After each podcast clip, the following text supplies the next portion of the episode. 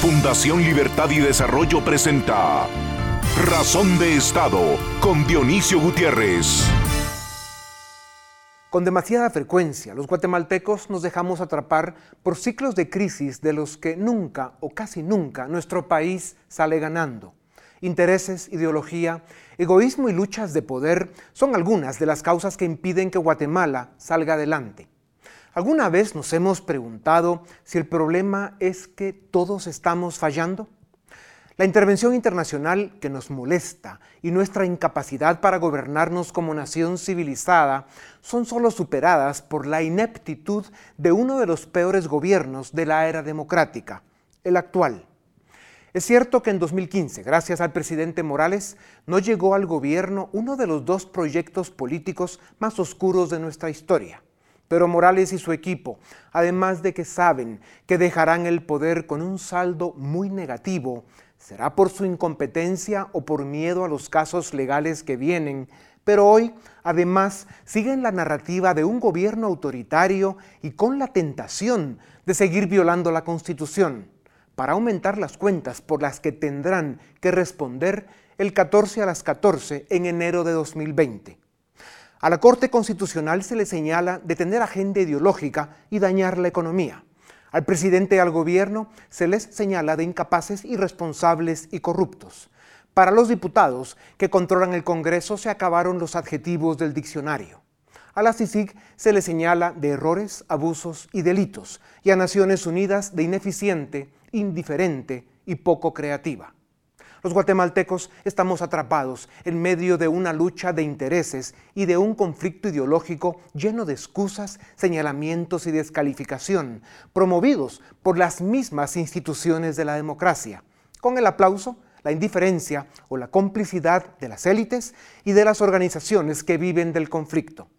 Estar en posiciones de mando y tener poder para proponer, decidir y asignar recursos para construir las soluciones que puedan sacar al país adelante es una enorme responsabilidad. No hacerlo es un crimen por el que estamos pagando las consecuencias. Las reformas políticas del Estado que gobierno, Congreso y élites nunca promovieron. El veto sin propuesta de grupos poderosos y la crítica al sistema de justicia por sus defectos, pero la negación para renovarlo, son la prueba irrefutable de la negligencia, el abandono, el egoísmo y la ceguera que pueden llevar a Guatemala a la era de las cavernas. ¿No les da la sensación de que todos estamos fallando, de que padecemos una epidemia de hipocresía y que somos un país a la deriva? El problema de Guatemala no es la CICIG y ni siquiera lo es este gobierno mediocre que ya se va. La pobreza, la falta de certeza jurídica y por eso la falta de inversión, la ausencia de oportunidades y los dramas en salud, educación, seguridad y desnutrición son las tragedias que nos tienen como uno de los países más atrasados del planeta. Pero nuestras élites no se enteran, empezando por la élite política.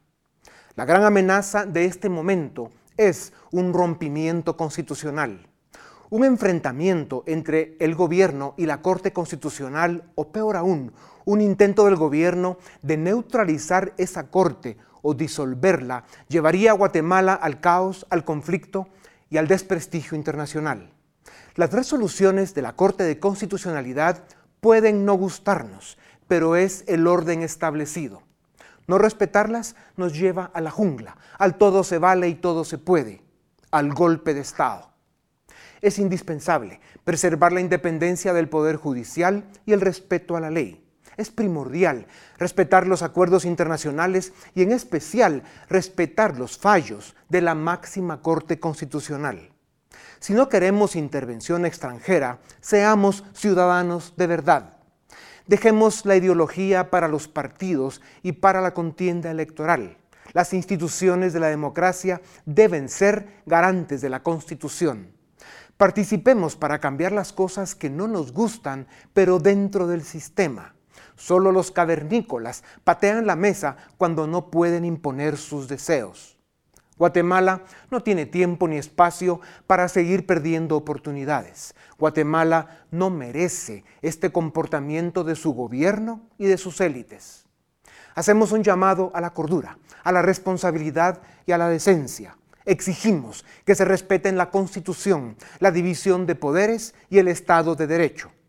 Desde esta tribuna reiteramos nuestro compromiso con esos valores y con la democracia liberal y republicana. A continuación, una entrevista exclusiva en Razón de Estado. Bienvenidos a Razón de Estado. Hoy nos acompañan Fritz Thomas, él es doctor en Economía, y Pedro Trujillo, doctor en Ciencias Políticas. Doctores, bienvenidos a Razón de Estado. Sabíamos que 2019 eh, será un año difícil y está cumpliendo. Doctor Tomás, el problema de Guatemala no es la CICIC y ni siquiera lo es este gobierno mediocre que ya se va. El gobierno de Morales solo tiene el potencial de hundir más a Guatemala y profundizar sus crisis la pobreza, la falta de certeza jurídica y por eso la falta de inversión, la ausencia de oportunidades y los dramas en salud, educación, seguridad y desnutrición son las tragedias que nos tienen como uno de los países más atrasados del planeta. Pero nuestras élites no se enteran, empezando por la política. La gran amenaza del momento es un rompimiento constitucional un enfrentamiento entre el gobierno y la Corte de Constitucionalidad, o peor aún, un intento del gobierno de neutralizar esta Corte o incluso disolverla. Son capaces de eso y más. A la Corte de Constitucionalidad se le señala de tener una agenda ideológica y hacer daño al aparato productivo del país, y peor aún, a la certeza jurídica, razón por la cual a Guatemala no viene a invertir ni Dios. Al gobierno se le señala, además de corrupto e incompetente, que lo es, de hipócrita y manipulador. Su plan de gobierno ha sido, eh, desde el principio, eh, un baile a muerte con la CICIC para ver, encontrar la forma de expulsarla. Y el resultado de esto, pues, es el, digamos, la captura del Estado continuada y el gobierno al servicio de la corrupción y la impunidad. Da la impresión de que todos estamos fallando. Gobierno, Congreso, sistema de justicia, ciudadanos tenemos una crisis de gobernabilidad y una sociedad enfrentada, polarizada. Si se va a la CICIG, ¿tiene el Ministerio Público y el sistema de justicia, según usted, los recursos, el valor, la capacidad y la independencia para llevar a juicio los grandes casos de corrupción que ya están en proceso y hacer justicia? Yo creo que esa sería una lucha y una batalla que bien valdría la pena acuerpar. Eh, 11 años de Sisi, pensaría yo que desde el punto de vista de em, tecnología, digamos, eh, jurídica, em, como, como, como institución, ya debiera de tener esta tecnología y alguna cultura desarrollada. Pensemos quizá que el EMP, si no estuviera ya en la adultez, tampoco estaría en la niñez y estaría en una adolescencia preparada para, eh, para llegar a más cosas. Yo creo que después de em, esta época que hemos vivido de muchísima confrontación, de, mucho conflicto, em, podría movilizarse eh, un, yo no, quiero decir movimiento, pero una conciencia de la necesidad de hacer esto, de acuerpar al, Ministerio Público y que haya un diálogo y que hayan también eh, mecanismos de pesos y contrapesos para, para controlarla y controlarla de sí mismo, de sí misma, porque el, el poder y casi no quiero repetir el viejo adagio de que el poder corrompe y, lo que sí es, eh, es verdadero. Entonces tampoco querríamos algo como completamente desenfrenado, pero eh, como una respuesta concreta a la pregunta, yo creo que sí puede estarlo, si lo vemos como un proceso. Eh, por último, yo diría que si algo hemos conseguido en los últimos 10 años es que muchos de estos problemas de la corrupción y de la, putrefacción que hay en la gestión pública y en el manejo de, fondos públicos ya es parte de la retórica. Y yo soy de la escuela de Dietrich McCloskey que, que cuando las personas hablan de las cosas, y las tienen presentes y les preocupan, es donde realmente empiezan a surgir las soluciones. Y ya esto ya es parte de la retórica en el país. Sí, terrible. Doctor Trujillo, a CICIG se le acusa de errores, abusos, compra de testimonios y delitos. Hay algunos indicios que preocupan.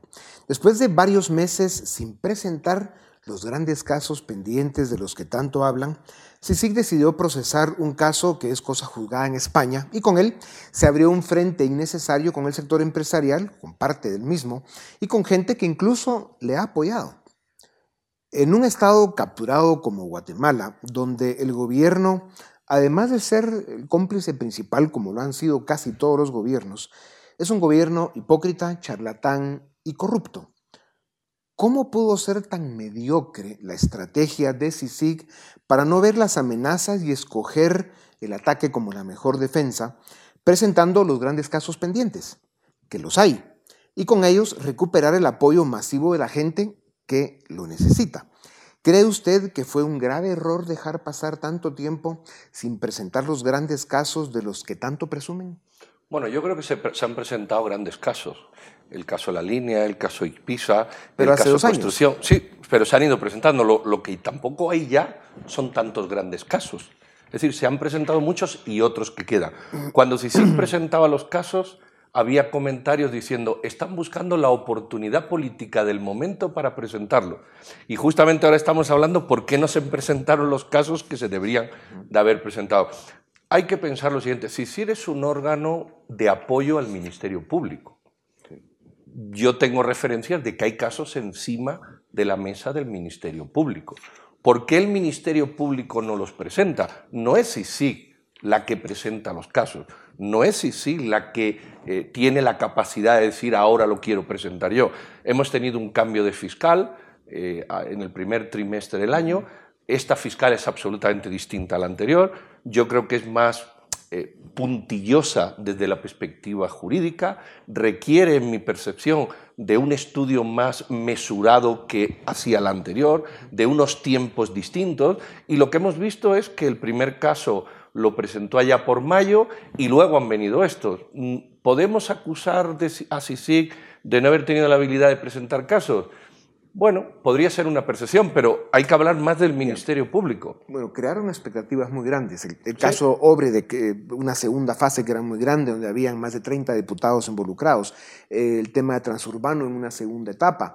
Había un caso también de tráfico de influencias de una bueno, empresa el mismo muy caso grande. Tigo está pendiente. Eh, eh, por ejemplo. Por poner un eh, ejemplo y, otros. Entonces sí habían casos muy grandes que, se quedaron ahí y que terminaban de desmantelar de alguna manera el aparato político. Digamos, el no haber perseguido a personajes del gobierno de la UNE y Álvaro Colón y Sandra Torres, que también creó un gran vacío y decepción porque todo el mundo sabe eh, la verdad, pero nadie quiere. Sí, pero por ejemplo, el, el gobierno de Álvaro Colón en su totalidad, excepto el vicepresidente, está procesado y el secretario general de la UNE fue procesado. Otra cosa es que el juez lo dejó en libertad porque no encontró las pruebas suficientes. Es decir, yo creo que sí ha habido. Lo que sí estoy de acuerdo es que hay una velocidad distinta en sí, sí, en este año, pero también es producto de que la velocidad en el MP es distinta. De acuerdo. Ahora, a, los dos una, una reflexión y al final una pregunta rápida, eh, y tal vez el doctor Tomás eh, sería el primero en comentar.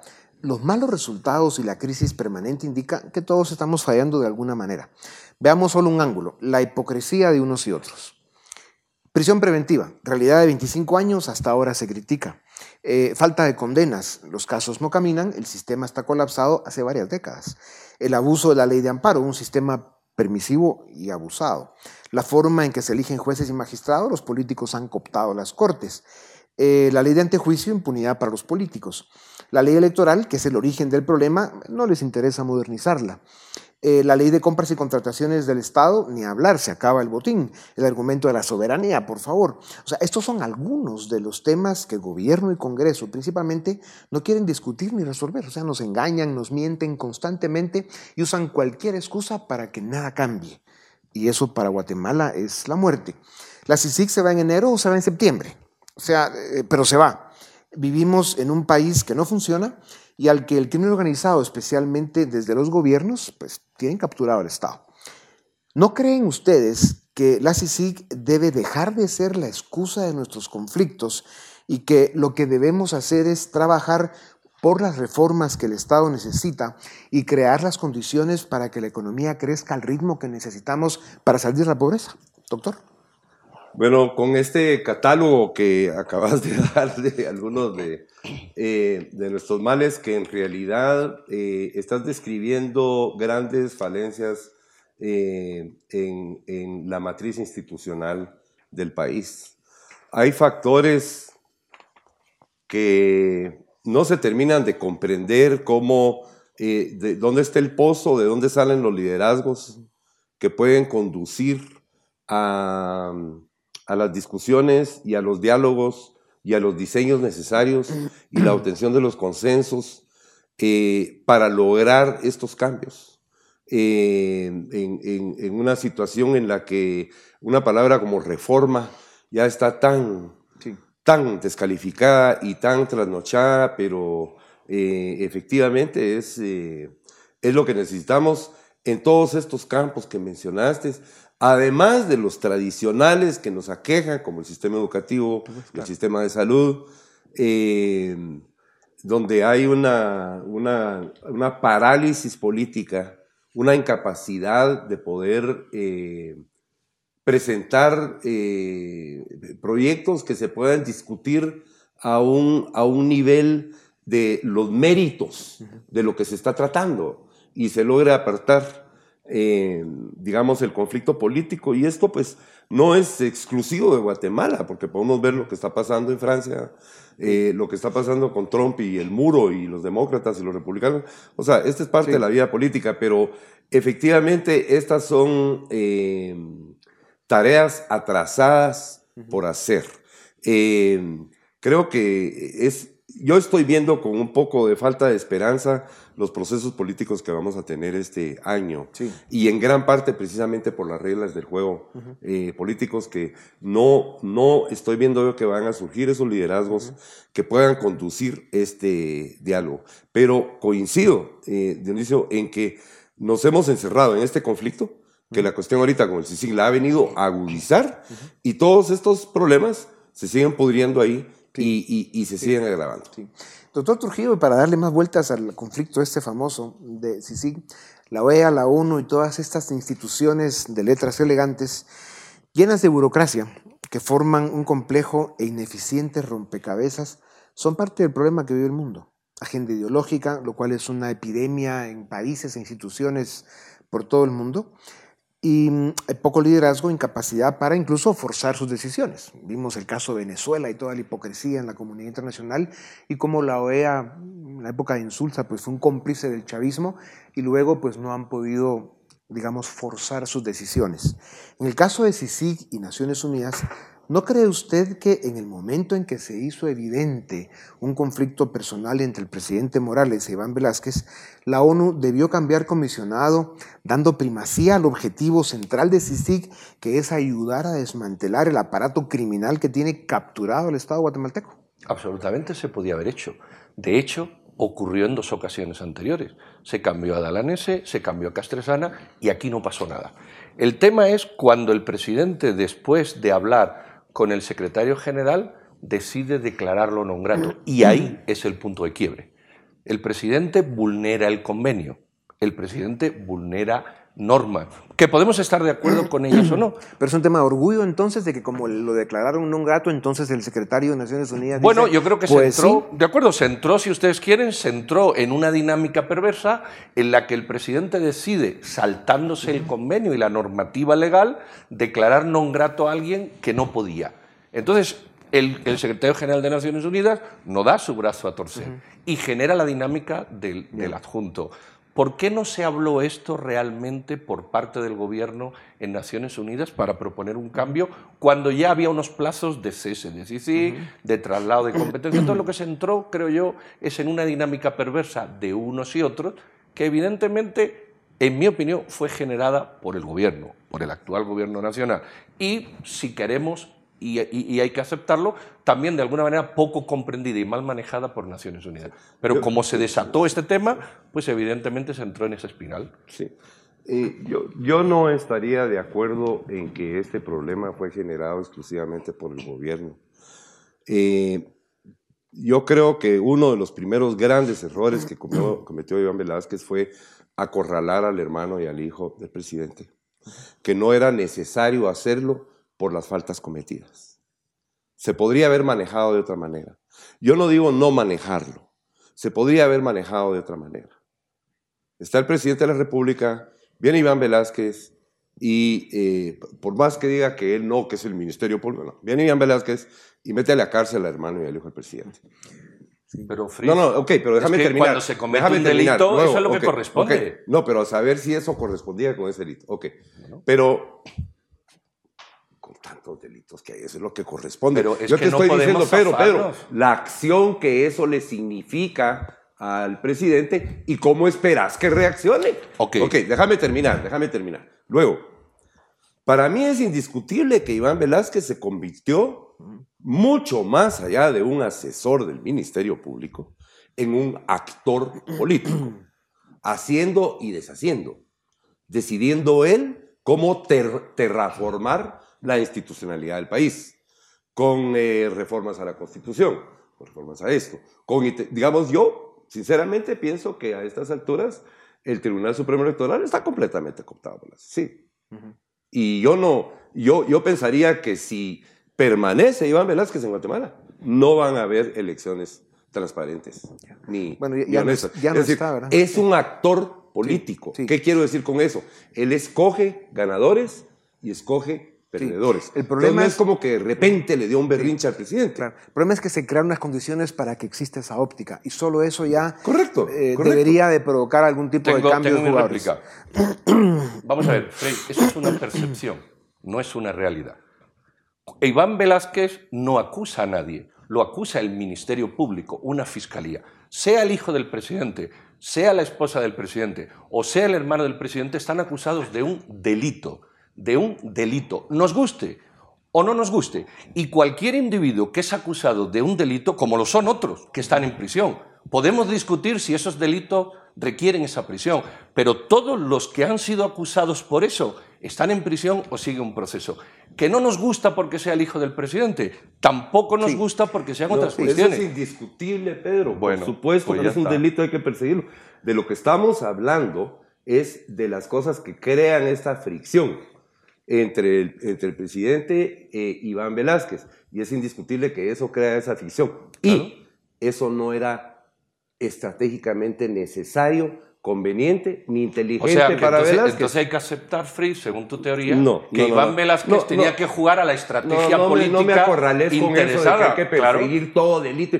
Por supuesto, yo lo que estoy diciendo es que cometió una torpeza. No, no cometió una torpeza, cometió una legalidad que es vista Pero como ustedes- torpeza por quienes bien. quieren que juegue la política. ¿Ustedes sí estarían de acuerdo en que al final eh, la persecución al hijo y al hermano del presidente ha tenido un enorme costo político para el país desde muchos años? Absolutamente. Y, y lo estamos pagando. Pero yo, para regresar a temas más fundamentales, eh, quiero insistir en un tema. La hipocresía manifiesta que está eh, en, que el gobierno y sus cómplices en el Congreso, digamos, no estuvieron dispuestos a aprobar las reformas que el sistema de justicia necesita, porque quieren seguir pues, en el reino de la impunidad, el status quo. ¿Será que el gobierno tiene miedo a los casos que se dice que CICIG presentaría en las próximas semanas y que por los intereses que toca el gobierno hace esta jugada suicida? Porque nos lleva al borde de una crisis institucional muy grave. Y si no las sigue, el Ministerio Público tendrá que presentarlos. Pero de que esos casos vienen, vienen. El, el gobierno estaría apostando a que si la CICIG se va, a lo mejor logra parar ese movimiento. Dionisio, disculpa, ¿cuáles serían estas reformas que propuso la CICI que son tan fabulosas No, que el no son las que propuso la CICIG. Hubo gente de, de- de- de la máxima experiencia en Guatemala, de gran capacidad, que en esta mesa conocemos, que hicieron propuestas serias que tenían un nivel de consenso importante. ¿Cuáles? Y que había, había yo por tiempo no me quiero meter en esos detalles, pero sí le daban al sistema de justicia el oxígeno, la forma y la fuerza necesaria para limpiar El toda Consejo la carga. Judicial y todo eso. Exactamente, había- habían, Ah. habían reformas. Habían reformas importantes. No sé si esa era parte de la última en la que hubo un consenso suficiente, pero de que quedaba mucho mejor, yo escuché algunas eminencias que lo afirmaban. Eh, pero en todo caso, la pregunta que quería hacerles es, ¿Estamos viendo la caída de la máscara de un gobierno autoritario que está dispuesto a todo para salvar su pellejo? ¿O es un acto de valor para rescatar la soberanía del país, esto que está sucediendo?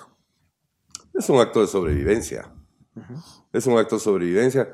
Eh, yo creo que mucho de lo que has dicho sobre el gobierno es cierto.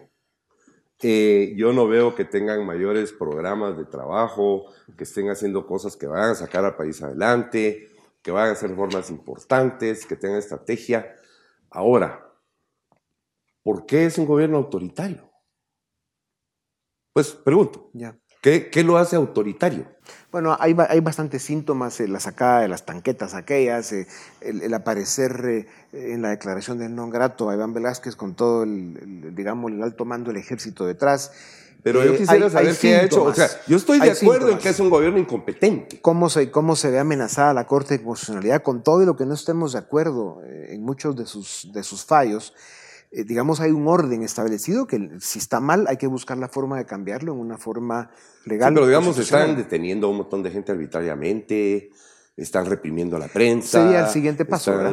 De, que hay con Quizá, quizá. Se ven síntomas, digamos. estoy de acuerdo con todos, todos los calificativos que has dado esta noche sobre... Pero, pero yo creo que no llegan autoritarios. Ya, no. Por eso digo, se está empezando a caer la máscara, ¿verdad? Ahora, algunas preguntas rápidas porque los segundos se nos fueron. ¿En manos de quién está el país realmente? Bueno, el presidente tiene cerca de 10 denuncias. El secretario general del partido que sostiene este gobierno está huido en busca y captura, el señor Ovalle.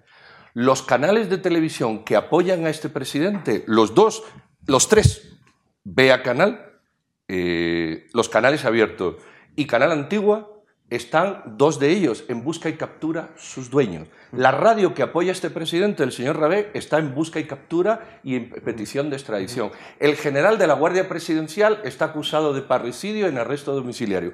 Y su hermano, que tiene confiscada 16 millones de dólares, cuya procedencia no puede demostrar, es diputado asesor del presidente. Y me preguntas en manos de quién está este gobierno. ¿En manos de quién está este país? Esa es la configuración más evidente de que tienen al presidente en una dinámica delincuentes o personas en busca y captura acusadas de graves delitos que, que, son los que siguen manejando teclas. Lo, que es evidente es que Guatemala pasa por un momento crítico en el que hace falta cordura, madurez, responsabilidad y que esperaríamos que los liderazgos de los distintos sectores del país pues eh, digamos seamos capaces de ejercitar esos valores para que el país no se desborde. Al final... ¿Puedo comentar esto muy breve? Muy breve.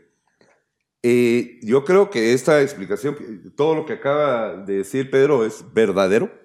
Hay unas grandes mafias incrustadas ahí, pero a mi juicio esto es más bien sintomática de que el país no está en manos firmes. Es decir, el país no está en manos firmes. Y por eso es que ocurren todas hay, estas hay oportunidades. Sí, hay muchas oportunidades. estamos de No hay manos firmes que tengan el país. Entonces, al final, si los tres poderes del Estado están fallando, ¿a quién obedecemos? ¿A quién seguimos? ¿Qué dice la Constitución? Y estas dos preguntas las vamos a dejar para el siguiente debate en razón de Estado, porque aquí se nos acabó el tiempo. Insisto, Guatemala pasa por un momento de gran dificultad. Eh, estamos, nos hemos convertido en una sociedad muy fracturada, muy polarizada, muy enfrentada. Eso hay que encontrarle salida de alguna forma. Somos guatemaltecos, queremos construir un mejor país, ojalá podamos encontrar los argumentos y las motivaciones para que, digamos, reunifiquemos en la medida de lo posible a la sociedad y que podamos eh, poner a Guatemala por la senda correcta. Eso es lo que yo creo que todos los buenos guatemaltecos, que somos la inmensa mayoría, queremos. Gracias y con ustedes volvemos en un momento para la segunda parte de Razón de Estado en la que presentamos el debate de la juventud. A continuación, el debate en Razón de Estado. Bienvenidos al debate en Razón de Estado. Como decíamos antes, cuando los tres poderes del Estado fallan, vivimos en la jungla y es momento de apegarnos a lo que dice la Constitución. Esta noche nos acompañan el doctor Alfredo García Sicaviza, el licenciado Omar Barrios Osorio y el licenciado Andy Yavaloa para discutir, si no, el tema que más ha eh, pues, abarcado la atención de los guatemaltecos estos días y es el anuncio unilateral del gobierno de Guatemala de poner fin al término al acuerdo de CICIG y Guatemala. Así que vamos a entrar de lleno al debate. Señores, gracias por acompañarnos en esta noche. Andy, empiezo contigo directamente. El acuerdo de CICIG lo da por terminado el gobierno de forma unilateral. Ya la Corte resuelve hoy que esa manera de hacerlo era ilegal. ¿Acierta la Corte? ¿Se equivoca el presidente? ¿Cuál es tu opinión? Que eh, la Corte acierta quizás... Eh, eh, por la necesidad de la, de la situación. Seamos eh, honestos, el acuerdo de CICIG ya establecía una forma de terminación y era por un plazo. Estaba por dos años, hubo una ampliación posterior y esa ampliación daba que se terminaba en septiembre de este año. ¿Cuál es la prisa? Eso es lo que yo digo. Y en ese orden de cosas, a través de un acuerdo gubernativo, el 2-2019, pretender de forma unilateral, que no está concebido de esa manera dentro del propio acuerdo de creación de CICIG, pretender dar por terminado aquello, me parece que es algo irrisorio cuando menos. ¿Cuál era el objetivo de hacer eso, Omar? De dar este anuncio unilateral y de tensar un poco la cuerda constitucional, porque al final de cuentas iba en contra de todo lo establecido en la Comisión de Viena, o es de una opinión contraria usted? Bueno, no, la verdad que yo lo que estoy viendo es que cada quien va aumentando su nivel de errores, ¿verdad? Eh, falla la comisión, falla el comisionado, falla el presidente, falla la Corte Constitucional. El derecho lo han hecho un revoltijo. Eh, si vamos a la parte concreta, la intención del presidente es totalmente errónea, no tiene fundamento legal para esa decisión, confunde todo el mundo el acuerdo, confunden la cooperación y confunden la comisión y hasta el comisionado, son cosas distintas. El presidente podía darle finalización a la cooperación que brindaba el Ejecutivo, pero no le puede dar finalización a un acuerdo internacional. Entonces creo que hay cuestiones que no se han analizado a profundidad y que se han confundido y se han complicado. Por otro lado, la Corte de Constitucionalidad, eh, comparto lo que decía el licenciado, no es la materia realmente de amparo esto eh, ¿Podría ser una inconstitucionalidad? Podría, pero yo te reiteraría que ahí no había que hacer nada. Ese acto de gobierno es un acto nulo ipso iures, como una ¿qué? comunicación de publicidad, porque no tiene ninguna validez lo que había emitido el gobierno. Aquí lo que habría que ver es cuál es la intención trasfondo, pero mi especialidad no es la parte política, sino en la jurídica. Doctor García, si la CICIG se iba en septiembre, porque el 3 de septiembre de este año vence el acuerdo de CICIG, ¿cuál era la prisa del gobierno por ponerle término de forma intempestiva a este acuerdo? Creo que es la proximidad al proceso electoral y el hecho de que si sigue está metida ilegalmente con el TSE. ¿En qué sentido está metida ilegalmente la En el sentido de que la ley electoral y de partidos políticos que regula y reglamenta al Tribunal Supremo Electoral no faculta al Tribunal Supremo Electoral para firmar este tipo de convenios. Y los funcionarios públicos, incluidos los magistrados del Tribunal Supremo Electoral, solo pueden hacer lo que la ley les dice.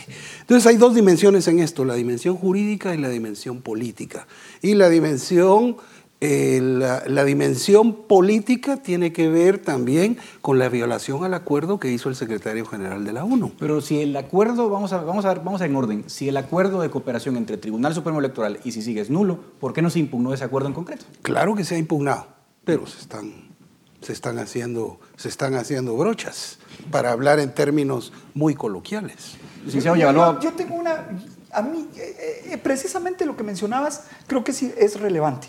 ¿Por qué siempre tratar de, irnos con una argumentación, eh, digamos, metajurídica, por decirlo en algunos términos, más allá del derecho, cuando hay canales adecuados para poder obligar a que reculen en decisiones que cualquier ciudadano que considere que se está violentando la ley, la constitución de la, República, puede tomar acciones. 135 de la constitución nos obliga a todos. Entonces, ¿por qué tener que acudir, por ejemplo, a medios de comunicación o a las dichosas redes sociales para empezar ahí a, llevar agua al, al molino? A mí me llama mucho la atención eso. Y si efectivamente no estaban empoderados legalmente, pues que se denuncie y que se ataque por los canales legales. A mí me sigue preocupando que quieran pasar por encima de nuestra constitución y nuestro sistema legal. Licenciado Barros, ¿coincide usted con ese planteamiento? O sea, se está metiendo el Tribunal Supremo Electoral a, materia, a materias que no le competen y eso legitima al presidente a tomar esta decisión. Aquí sí es un grave error de la Comisión eh, interferir dentro del Tribunal Supremo por muy buena fe que hubiera o por mucha colaboración. ¿Por qué? Con fundamento. Todos pueden ver el artículo 28 constitucional, el derecho de petición, y todos pueden ver el 137, el derecho de petición en materia política. En materia política solo pueden participar los ciudadanos, los guatemaltecos. Entes internacionales, personas extranjeras no pueden. Por eso yo fui una de las personas que siempre dije que el comisionado no tenía nada que estar impulsando reformas constitucionales. Su mandato no le atribuye a él impulsar reformas constitucionales y mucho menos colocar a la comisión dentro de un ente que es independiente y que no tiene que tener un tipo de injerencia. Ahí sí le daría totalmente la razón al doctor. En lo que dice eh, el colega aquí sobre el tema de la participación. Hay muchos errores. Por ejemplo, el amparo, voy a reiterar esto, el amparo es una protección, una garantía constitucional que es específicamente para el que lo presenta. Entonces, si yo presento un amparo, no lo va a proteger a ustedes, me va a proteger solo a mí. Si todos leen el artículo 49 sobre los efectos del amparo, deja en suspenso en relación al reclamante. El amparo no tiene efecto erga omnes. Pero si lo vemos como una oportunidad para tranquilizar la situación y el contexto que está haciendo, pues bienvenido. Pero sí habría que analizar bien cuáles son los rangos de participación correctos de cada uno de los sujetos, como los rangos donde se han equivocado. Y, y realmente lo que tenemos que ver, licenciado Ortiz, es esto. Es un asunto jurídico pero también eh, tiene aristas políticas. Por eso me referí a la intromisión que yo considero ilegal de la CICIG dentro del TSE. Sin embargo, dentro del aspecto jurídico, este tipo de medidas que se están tomando obligan a todas las partes a incurrir en ilegalidades. Y ahí es donde caemos en un problema. Si la decisión del presidente no está fundamentada en base a derecho, a derecho internacional y no está fundamentada en base al convenio de CICIG, si la decisión del secretario general tampoco se basó de no hablar con el gobierno de Guatemala, de no sentarse a negociar y a dialogar, tampoco se basó en el convenio que dio origen a CICIG.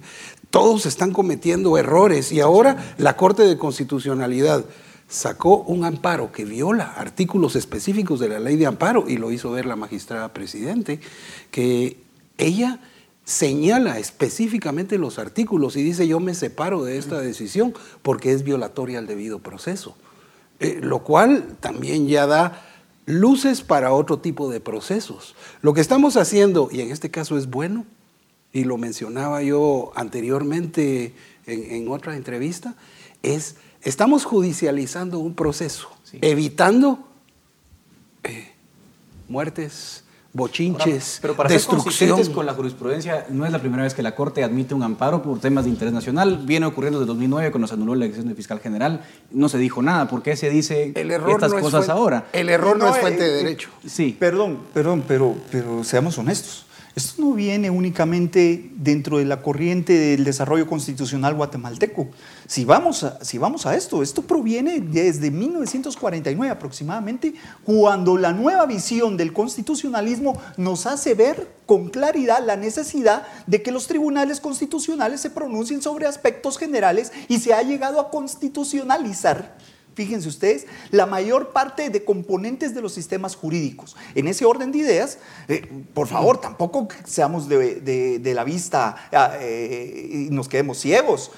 El punto aquí es, no solo, recuerdo el caso de, Otto Pérez precisamente, donde una persona, una distinguida abogada, la licenciada Karen Fischer, interpone a favor del de mandatario eh, una acción de amparo la admiten. Asimismo, recuerdo que SEDECOM en aquellas ocasiones, en 2014, si mal no recuerdo, para el tema de la elección de magistrados, también interpuso acciones constitucionales y no necesariamente bajo una égida muy literal y clásica se hubiera dado la admisibilidad de esas acciones. ¿Qué es lo que sucede? Que hay lo que se conoce como la supraindividualidad en la acción constitucional de amparo. Ahora, licenciado Barrios, vamos a ese punto justamente porque el gobierno no ha estado contento con las decisiones de la Corte de Constitucionalidad y la Procuraduría General de la Nación ha presentado una denuncia contra tres magistrados. ¿Eso atenta contra la independencia judicial ¿O cómo analiza usted esta situación? No, yo no creo que atente contra la independencia judicial ni que atente contra un posible golpe de Estado, un moralazo que toda la gente siente. Son quehaceres del, del quehacer político. La gente tiene que entender que hay decisiones que se van a ir a debatir a los tribunales, que se van a cuestionar nuevas corrientes, eh, nuevas doctrinas, eh, establecer una nueva jurisprudencia doctrina legal. Es parte del debate. No hay ningún rompimiento ni ningún atentado. Los magistrados eh, gozan de la inmunidad personal, es una protección que solo se les puede quitar con las diligencias de antejuicio. Y si viene la Corte Suprema y dice no, o si el Congreso dice no, ahí se acabó el asunto. Y si dijeran que sí, y pensemos que si hay un hecho ilícito, pues el Ministerio Público efectuará la persecución penal, hay que esperar una sentencia. Son herramientas la gran, pregunta es, ¿se puede cuestionar de prevaricación a un tribunal porque uno no está de acuerdo con la resolución? ¿O tienen que haber otros elementos para que se dé un prevaricato? Bueno, lo que hay que tener cuidado ahí es con qué tenemos que tener por prevaricato. Nuestro Código Penal es de 1973 no teníamos el actual marco constitucional, no existía la Corte de Constitucionalidad como ahora. Entonces, antes no se discutía en un tribunal privativo de carácter constitucional estas herramientas, se discutían dentro de lo que conocemos como sistema difuso, dentro de los mismos tribunales. Pero por supuesto que sí se puede cuestionar una resolución del Tribunal Constitucional y solo sí los hace incurrir en responsabilidad penal. Pero un juez sí, penal pero va a sí- definir si la resolución de la Corte es ilegal. Claro que sí, pero ojo, pero ¿en qué formato va a discutir si la orden del juez es ilegal? Si imagínate que nosotros pudiéramos establecer de que los fallos de la CC son inobjetables y que solo nos queda la Corte Interamericana o la Corte Centroamericana de Justicia o la Corte Penal Internacional, lo que tú quieras. Lo que se cuestione en un fallo o lo que prevaricato establece y que es lo más difícil de poder probar en prevaricato y que en la denuncia la PGN no está establecido, es realmente esa intencionalidad, el dolo El de los dolo, magistrados. O sea, perdón cómo lo voy a decir, pero así lo expreso entre los amigos. O sea, ser mula o equivocarse no es delito. Licenciado, Tendría que verse la intencionalidad de los magistrados en el fallo para que pudiera pasar a prevaricar. Rápidamente, sobre este punto. Resulta ser que se les está olvidando a todos el contenido del 167 en la última parte que dice que ellos no son responsables ni deben de ser perseguidos por las opiniones que viertan dentro del marco de sus, de, sus, de sus atribuciones. Las opiniones están en los considerandos, las opiniones están en la parte resolutiva de las resoluciones que emiten.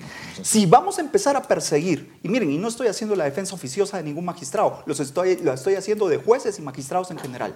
Si vamos a empezar a perseguir a nuestros jueces y magistrados por la forma en que resuelven, entonces mejor volvámonos una nación centroafricana y dejemos esto ya por lo bueno. Se- ¿Sería posible, doctor García, por ejemplo, que en Estados Unidos un juez cuestione una decisión de la Corte Suprema de Estados Unidos porque la considera ilegal? O sea, para hacer un paralelo, ¿es imaginable una situación así? No, es que no estamos hablando de decisiones.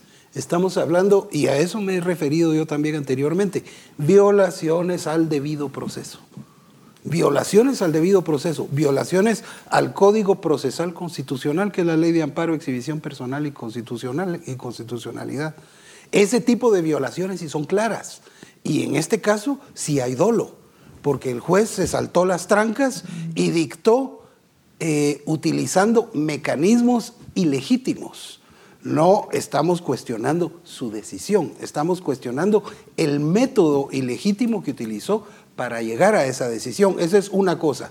Y la segunda, la Corte Suprema de Justicia no debería de tener ninguna injerencia en los antejuicios contra los que señala la Constitución le corresponden al Congreso. Bueno, la Constitución es la Corte, claro, no, no, no, Sí. hay jurisprudencia, pero es jurisprudencia chafa.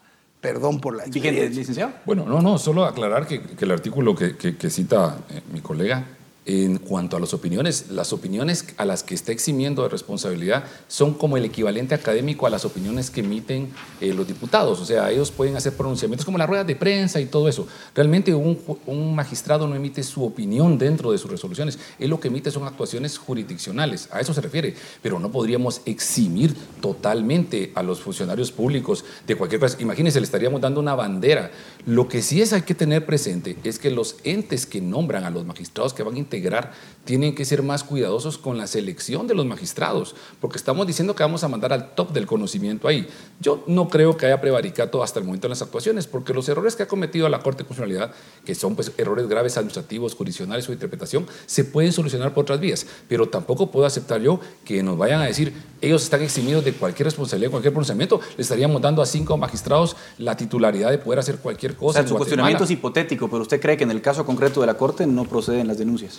Ojo, ojo, para verificar realmente la procedencia, lo que hay que ver es en la denuncia la intencionalidad. Prevaricato está en los delitos contra la administración de justicia. Si un juez violenta sus principios funcionales, las competencias, las atribuciones que ha tenido, y a sabiendas de que está haciendo ese dolo, que es el, con- el- por decirte así, el verbo rector que te va a solicitar que tenga ese conocimiento que lo ha hecho con esa intención, entonces sí, pero ¿cómo vas a demostrar eso? Hay que meterse en la cabeza del Hay juez. que meterse en la cabeza, pues, Claro. pero aparte de Eh, eso es muy difícil probarlo. Vuelvo a insistir, el 167 en la última parte dice no podrán ser perseguidos por las opiniones expresadas en el ejercicio de su cargo. Y el ejercicio del cargo está definido por la Constitución en los artículos 163 y 164. No es otro cargo, no es otra función. Ellos se tienen que pronunciar a través de las resoluciones que emiten. Y es sobre esto que no se les debe perseguir. Solo mire el capítulo, solo mire el capítulo donde está 167. El capítulo le va a orientar a usted a qué se refiere. Es importante que todos para analizar un artículo no lo analicemos aisladamente. No lo estoy Como analizando como el error que pasa, licenciado. como el error Disculpe que pasa que se lo digo. Eso es una- Viene un la gente y interpreta el amparo equivocado. provisional Vamos. con un capítulo y el amparo definitivo con otro Vamos, capítulo. vamos a, Siempre hay que ver los vamos a ver, vamos a No, disculpe, hablar, ya no. nos quedamos sin tiempo, vamos No a disculpe, disculpe, no que tenga pena. es válida la discusión entre abogados. ¿Cuál va a ser el futuro de esta, llamémosla así, crisis? El Ejecutivo tiene una orden ahora de la Corte de Constitucionalidad, un amparo provisional, que le dice que tiene que estar en vigencia. ¿Cuál debe ser el camino, doctor García? El camino es bien sencillo. El camino es obedecer la instrucción de la Corte, que habla de exhortación, eh, negociar con Naciones Unidas. Espero que Naciones Unidas se dé cuenta del peligro que está poniendo al sistema en general en Guatemala. Los logros de 35 años se pueden caer en 10 minutos si a alguna de las partes se le ocurre romper. Tiene que haber voluntad de diálogo por parte de Naciones Unidas, que es una organización que se creó para la paz, para el mantenimiento de los y, y velar por los derechos humanos. Entonces, eh, hay razones por las cuales pedir que se retire sí que ha violado derechos humanos de guatemaltecos y de extranjeros residentes en Guatemala, por supuesto. Por lo tanto, creo yo que el camino es el diálogo, sentarse todo el mundo, bajar un poquito, bajar un poquito la intensidad emotiva y luego proceder al diálogo y hacer una transición apropiada. ¿Podemos hacer esa conclusión, licenciado Barrios? ¿Procede a acatar la orden y dialogar con Naciones Unidas? Sí, definitivamente, nos agraden o no nos agraden las resoluciones de la Corte, es el máximo tribunal constitucional, aquí se deben obedecer. Cuidadito con esa mala interpretación que han estado haciendo de que no estoy obligando, eh, obligado a cumplir órdenes manifiestamente ilegales. Ahí no hay ninguna manifiesta ilegalidad. Puede ser que no nos agrade, hay que diferenciar la falta de legitimación con la falta de legalidad. Tiene que cumplir el presidente la orden, venga por un trámite adecuado o no, pero sí quisiera acotar algo. Aquí hay gran responsabilidad del secretario general de Naciones Unidas. ¿Cómo vas a tener al líder de la Organización de Asamblea de Naciones Unidas que tiene que dirigir todo el quehacer político mundial y no pueda resolver un simple conflicto entre un comisionadito y un jefe de Estado? Es imposible que no pueda resolverlo y que no le ponga atención cuando tiene que ver toda la estructura mundial. Entonces hay que también reclamarle a Antonio Gutiérrez por qué no ha puesto orden y buscar quién va a sentar a las partes y ponerlos en orden. Para finalizar, licenciado Yabalot, conclusión. Eh, efectivamente, es indispensable que se agote la vía que establece el artículo 12 del acuerdo mm, suscrito entre el gobierno de Guatemala y la Organización de Naciones Unidas, o el Secretariado de Naciones Unidas, para ser Sí. lo más correcto, porque Ese fue es un grave error, es un grave error del amparo, ¿ah? ya lo viste, dice Eh, no le dice la Asamblea y no Secretaría en ese, en ese orden de cosas, agotar esas instancias y, ojo, respetar las resoluciones de los órganos jurisdiccionales, ante todo. No Sin duda alguna, les agradezco a los tres por este sincero y directo debate, que es lo que la ciudadanía necesita en estos momentos para formar su opinión. Les agradezco muchísimo. Gracias, Hasta acá Muchas el debate gracias. en Razón de Estado y esto fue todo. Razón de Estado con Dionisio Gutiérrez es una producción de Fundación Libertad y Desarrollo.